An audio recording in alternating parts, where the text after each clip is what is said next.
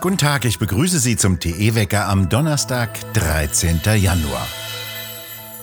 Der umstrittene Talkshow-König und Gesundheitsminister Lauterbach sieht keine psychischen Schäden, die die Lockdowns bei Kindern und Jugendlichen anrichten. In der jüngsten Sendung Hart aber fair dementierte er die drastischen Folgen für die psychische Gesundheit der Bevölkerung. Und einen Zusammenhang zwischen dem Anstieg von Selbstmordversuchen unter Kindern und den Lockdowns gebe es nicht. Das jedenfalls behauptet Lauterbach und verweist auf angeblich fehlende Studien. Doch Pauline Schwarz hat sich für Tichys Einblick Studien und deren erschreckende Ergebnisse angesehen und sie auf der Online-Seite ausführlich beschrieben. Pauline Schwarz, was sind denn das für Folgen? Ja, also man kann inzwischen doch sehr deutlich sehen anhand halt eben zahlreicher Studien, aber auch anhand von Aussagen von Ärzten und anhand von Krankenhausdaten, dass diese soziale Isolation durch die Lockdowns und durch die Schulschließungen ähm, bei jungen Leuten insbesondere halt zum Auftreten von ähm, psychischen Erkrankungen in einem Ausmaß geführt hat, wie wir es vor der Pandemie nicht hatten. Also es gibt sehr viele junge Leute, aber auch Erwachsene, die teils schwerwiegende Depressionen entwickelt haben, die Angststörungen entwickelt haben, die Essstörungen entwickelt haben. Herr Lauterbach ist sich ja nicht sicher, dass man das aus diesen Studien ziehen kann, aber es ist doch inzwischen sehr eindeutig, dass es sich konkret eben auf die Zeit der Lockdowns bezieht, dass es den Leuten da psychisch immer schlechter ging. Und man hat inzwischen auch schon sehr viele Studien, die zeigen, dass gerade ähm, zum Beispiel in den Kinder- und Jugendpsychiatrien, ja, dass sie sehr überfüllt sind Sie zitieren Kinder- und Jugendpsychiater, die berichten, dass sie solche Schäden in einem solchen Ausmaß in ihrem Berufsleben noch nie gesehen hätten. Naja, die sagen, dass sie ähm, in ihren Kinder- und Jugendstationen halt extrem viele Fälle von eben Kindern haben, die an Depressionen leiden, die an Angststörungen leiden, die an Essstörungen und an Zwangsstörungen leiden. Es gibt wohl auch immer mehr Kinder, die sich ähm, suizidal äußern, also die sagen, unter diesen Umständen, wozu soll ich da noch leben, wenn ich nicht mehr rausgehen kann, wenn ich nicht mehr meine Freunde treffen kann. Und das zeigt sich halt dann auch entsprechend bei den Kinder- und Jugendpsychiatrien. Die sind extrem überlastet. Es gibt Psychiatrien zum Beispiel in Bayern, wo Matratzen auf den Boden gelegt werden mussten, weil so viele Notfälle reinkommen, wo Kinder abgelehnt werden müssen, was im Prinzip nichts anderes ist als eine Triage, die halt abgelehnt werden müssen, weil sie noch keine akuten Notfälle sind. Und es gibt Kinder, die verfrüht entlassen werden müssen. Und es gibt inzwischen sogar Berichte von Kinderintensivstationen, die sagen, dass ähm, im Vergleich zu vor der Pandemie einen Anstieg von Suizidversuchen um 300 Prozent gab. Also immer mehr Kinder so tief in die Verzweiflung gerutscht sind, so tief in die Hoffnungslosigkeit gerutscht sind, dass sie für sich keinen anderen Ausweg mehr sehen, als zu versuchen, sich das Leben zu nehmen. Lauterbach sieht das Problem nicht, da kann man keine Impfstoffe verkaufen und auch in der anderen Politik hat man nicht den Eindruck, als ob sich irgendjemand interessiere dafür, welch gewaltiges Desaster sich hier auftut. Warum ist das denn so? Warum interessiert sich in der Politik niemand dafür? Es war ja schon von Anfang an so in der Pandemiepolitik, dass man sich für Kinder und Jugendliche nicht wirklich interessiert hat. Also man hat zwar immer vorgegeben, die hätten oberste Priorität, auch dass die Schulen offen bleiben und so, aber man hat es eher nicht getan. Wahrscheinlich, weil es halt der Pandemiepolitik entgegensteht, ich weiß es nicht, oder weil einem Kinder und Jugendliche dann doch nicht so wichtig sind. Und das Schlimme dabei, eine Kursänderung ist nicht in Sicht. Wie wird's denn weitergehen? Naja, also ich vermute, dass die Politik erstmal noch so fortgesetzt wird. Und wenn wir jetzt nicht einen generellen Umschwung in der Corona-Politik sehen, jetzt eventuell durch Omikron, dann wird es wohl auch so kommen, wenn die Zahlen jetzt weiter steigen, dass sie wieder die Schulen schließen werden, dass womöglich wieder ein Lockdown kommt. Und das wird das Problem immer weiter verschlimmern. Also es wird immer wie immer mehr Kinder und Jugendliche geben, die diese schwerwiegenden psychischen Probleme entwickeln, aber auch Erwachsene. Selbst wenn wir jetzt sofort aufhören, wenn morgen die Pandemie vorbei ist, dann ist der Schaden trotzdem schon angerichtet. Das muss man deutlich sagen. Also wenn jemand erstmal eine psychische Erkrankung entwickelt hat, dann geht die ja nicht einfach per Knopfdruck wieder weg. Eine verantwortungslose Lockdown-Politik fährt also eine ganze Generation vor die Wand. Kann man das so sagen? Ja, ich finde, das kann man sehr deutlich so sagen, weil es ist, es sind nicht wenige Kinder und Jugendliche, es sind ja sehr, sehr viele. Und die leiden massiv psychisch darunter, aber die leiden ja auch, weil sie zum Beispiel nichts mehr lernen. Also durch den Distanzunterricht lernen die ja nichts mehr. Und da fragt man sich ja, wie sollen die in Zukunft noch ähm, gute Abschlüsse machen?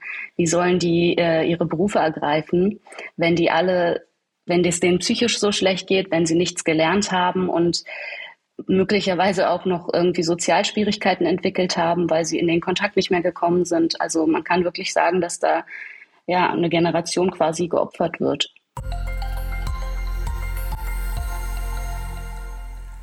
In Bayern fordert die Vereinigung der bayerischen Wirtschaft mehr Windräder, auch in der Nähe von Wohnhäusern.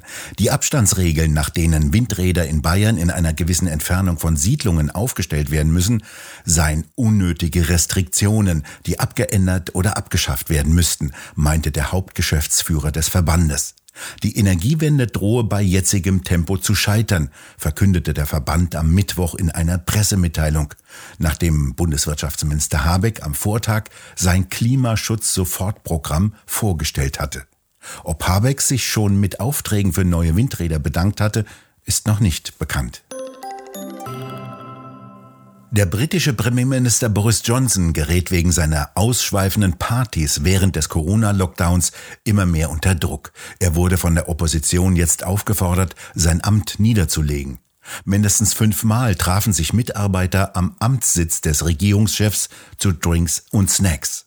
Johnson hatte bisher immer behauptet, die Treffen seien Arbeitsgespräche. Doch in einer Mail, die der britische Fernsehsender ITV veröffentlichte, wurden 100 Mitarbeiter am 20. Mai 2020 zu einer Gartenparty eingeladen.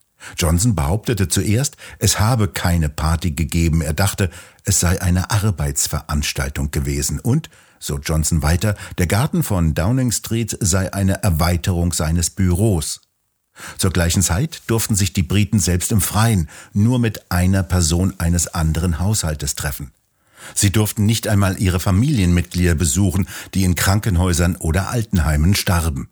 In zwei Meinungsumfragen in dieser Woche plädierten einmal 56 und das andere Mal 66 Prozent der Befragten für einen Rücktritt von Johnson. Die Bundesinnenministerin Faeser ist neu im Amt und bringt sich gleich mit einer lauten Forderung ins Spiel. Der Internetdienst Telegram könne auch abgeschaltet werden. Dieser Kommunikationskanal ist vielen ein Dorn im Auge, weil dort zensurfrei Meinung geäußert werden kann. Der müsse abgeschaltet werden, meinte Faeser nun in einem Zeitungsinterview, ohne zu sagen, wie das technisch im Zeitalter der Internetcloud funktionieren solle wenn die Daten auf Servern rund um den Globus gespeichert sind.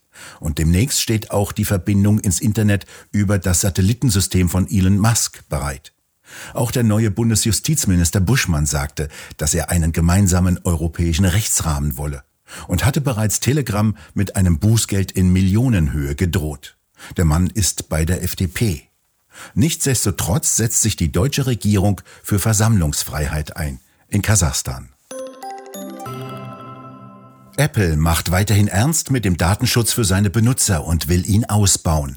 Dagegen wehren sich auch die Mobilfunknetzbetreiber in Europa und wollen jetzt die Europäische Kommission dazu bewegen, Apple diesen Datenschutz zu verbieten. In seinem neuen Betriebssystem auf neuen Geräten kann der Benutzer einen sogenannten Private Relay einschalten, der ähnlich wie sogenannte virtuelle private Netzwerke VPN funktioniert. Die Daten werden dabei über zwei Server im Internet geleitet und dort verschlüsselt. Die IP-Adresse des Nutzers, also die eindeutige Adresse, unter der jeder Internetnutzer angemeldet und auffindbar ist, wird dabei anonymisiert. So sind die Aktivitäten im Internet nicht mehr nachzuverfolgen. Diese Trennung von Informationen schütze die Privatsphäre der Nutzer, betont Apple, da keine Organisation identifizieren könne, wer die Anwender sind und welche Seiten sie benutzen. Nicht einmal Apple selbst könne erkennen, wer der Nutzer ist und was er tut. Die europäischen Anbieter wie Telekom und Vodafone bekämpfen diesen Dienst. Mit Kundendaten lässt sich sehr viel Geld verdienen. Die Anbieter seien zudem gesetzlich verpflichtet, den Datenverkehr ihrer Kunden zu überwachen, die Kommunikationsdaten zu speichern und den Zugang Behörden zu erlauben. Diese neue Apple-Technik würde das Abfragen der Daten der Nutzer erschweren oder sogar unmöglich machen. Mit dieser Technik können auch Netzsperren von EU-Staaten zum Beispiel ausgehebelt werden. Nach all den Versprechen, der Euro werde so stark wie die Mark, die Energiewende koste nur eine Kugel Eis, die Massenzuwanderung aus arabischen und afrikanischen Ländern entfessle ein neues Wirtschaftswunder, nach all den nacheinander geplatzten politischen Krediten ist eine Mehrheit der Deutschen wahrscheinlich nüchterner als die Abgeordneten und Minister. Politiker, die keine Illusionen mehr bedienen, sondern Mehrheiten, die es längst gibt. Das wäre die Innovation, die Deutschland am nötigsten braucht. Das schreibt Alexander Wendt in seiner Analyse Politik gegen die Mehrheit. Wo? In der neuesten Druckausgabe von Tichys Einblick. Dieses fein gestaltete und sorgfältig gedruckte Heft finden Sie im gut sortierten Zeitschriftenhandel oder direkt im Onlineshop bei www.tichiseinblick.shop auf der Webseite. Dort können Sie die Ausgabe auch als PDF-File herunterladen.